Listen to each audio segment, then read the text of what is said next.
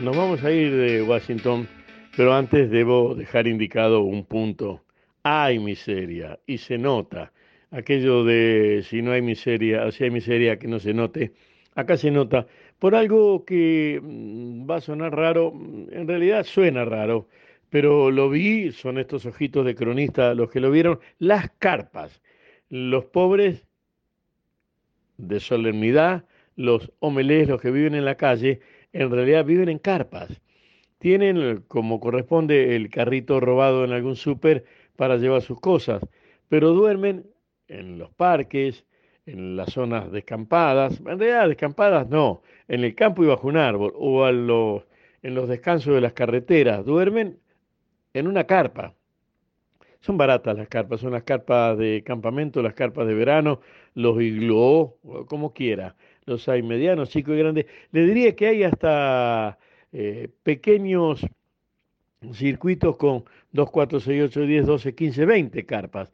En esos lugares, ¿sabe qué le han hecho para no enojarse y resolver las cuestiones de a poco? Le han puesto baños químicos. ¿Para qué? Para que no hagan lo que no, lo que no corresponde hacer en cualquier lugar y lo hagan donde corresponde. Esto es, eh, sería el municipio, para traducirlo, resuelve el primer problema que es, bueno, te vas a quedar ahí a la intemperie, bueno, por lo menos haceme pichí en este baño químico que yo puedo manejarlo.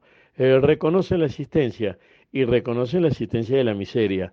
Si hay miseria en Washington, eh, y uno ve las grandes propiedades, porque acá están las embajadas, acá están los agregados de la embajada, aquí está la guita, la talanga, acá está la plata. Si uno ve eso y ve las carpas de los pobres de solemnidad, dice, bueno, hay diferencias, y claro que las hay. El mundo capitalista como el mundo no capitalista eh, tiene diferencias y el mundo religioso tiene diferencias. Las diferencias están, solo que acá en Washington resolvieron ponerles un baño químico. Un beso en la frente.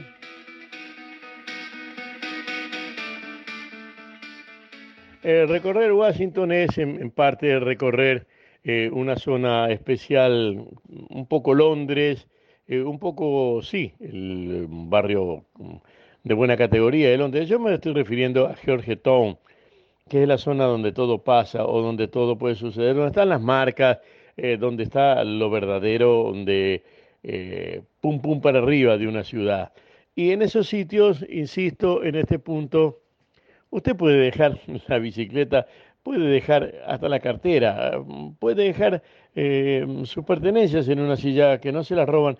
Eh, esos robos son delitos federales. Bueno, siguen tirando el diario en la puerta, envuelto en una bolsita de polietileno, pero siguen tirando el diario en la puerta y si el vecino no lo levanta enseguida, allí se queda. Robar correspondencia es delito federal. Y si hay algo que diferencia en Washington a, a, otras capitales, es que la corrupción existe, pero si te agarran, la corrupción se paga.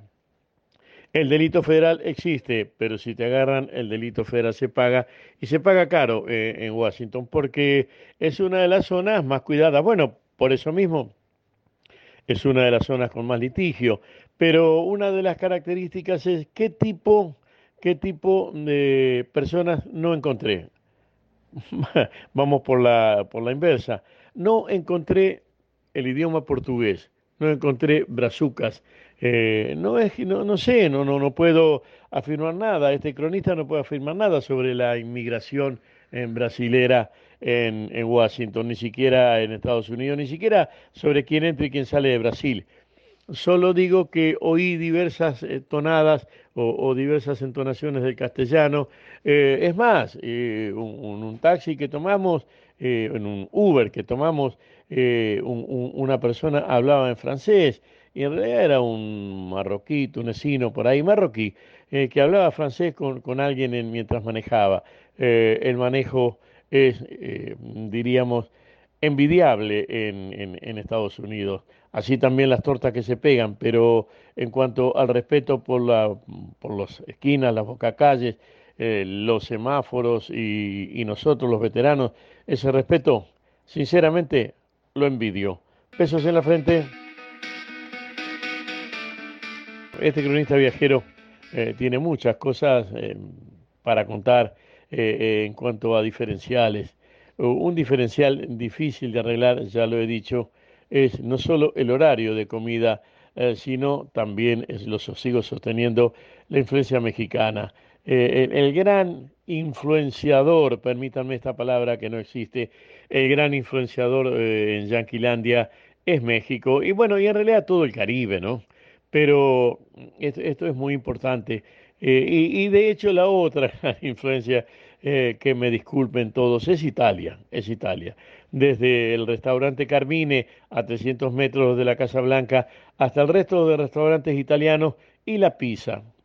Creo que los yanquis adoptaron la pizza como una de sus comidas eh, poco menos que eh, del Estado, o sea, natural de Yanquilandia, no lo es. Pero estoy reflexionando esto y pienso, Argentina también adoptó la pizza, pizza, birra y faso es parte de la historia. Y pedir una doble mozzarella antes del partido es algo que nosotros hacemos y Yanquilandia también. De donde se infiere, y en Washington esto es más fácil de advertir porque son todos empleados del Estado y son todos empleados de algún Estado en un 80%, eh, las pizzas son parte de la historia cotidiana, como pedir un café doble que te lo sirvan uno de esos pocillos eh, que mm, por el, va tapado y por el costadito tiene un agujero y, lo tragas medio caliente, pedir un café doble y un, un, bollito, un bollo, eh, acá tienen otro nombre, y salir caminando por la calle con eso. Esto es, añoro el café, lo he dicho varias veces, pero tal vez el café sea eso y la conversación. Y yo no sé si añoro el café o añoro la conversación. Un beso en la frente. Eh, no puedo irme de Washington en realidad, no puedo irme de Estados Unidos sin decir una de las grandes envidias. La envidia, sostengo, no lo sostengo yo, es uno de los siete pecados capitales. Por lo tanto, no hay sana envidia. La envidia es un pecado y en esto tengo una envidia inmensa, soy un inmenso pecador envidio, envidio, envidio, envidio que siempre abro la canilla y sale el agua, que abro la ducha y sale el agua, que prendo la cocina y hay gas, que enchufo el celular y hay electricidad, que prendo el televisor y hay canales. Esto es, los servicios esenciales que una ciudad que se precie debe ofertar, los oferta y si a uno le ofertan agua, luz y gas, ya las cosas van mejor. Usted me dirá, ¿y, el cobro? Bueno, en Yanquilandia todo se paga, pero si alguna vez tenemos tiempo, yo le contaré cómo es el balance anual para pagar la electricidad según los kilovatios del año anterior y de este año y cómo pagas la diferencia y tenés un piso que pagas siempre anualmente lo mismo para el gas y lo mismo para el servicio de agua y para el resto de los servicios. Nada es gratis, nada. Pero alguna vez también tenemos que decir, acá hay un servicio estatal de salud. El servicio estatal de salud no es malo y al igual que el PAMI nuestro, en las urgencias es muy bueno y en las enfermedades crónicas es medio lenteja. La otra diferencia es los mecanismos de seguro de salud, los mecanismos privados que eso sí son diferentes. Y en realidad lo que lo hacen diferentes es que se complementan sin mentiras. La mitad lo paga el seguro de salud si sos un veterano como yo y la otra mitad lo paga el Estado. El seguro de salud es la tarjeta. Si no tenés una tarjeta y dependés del Estado, lo que sería la urgencia la tenés resuelta. Lo que sería un tratamiento crónico, bueno, si sabés rezar, rezá. Un beso en la frente.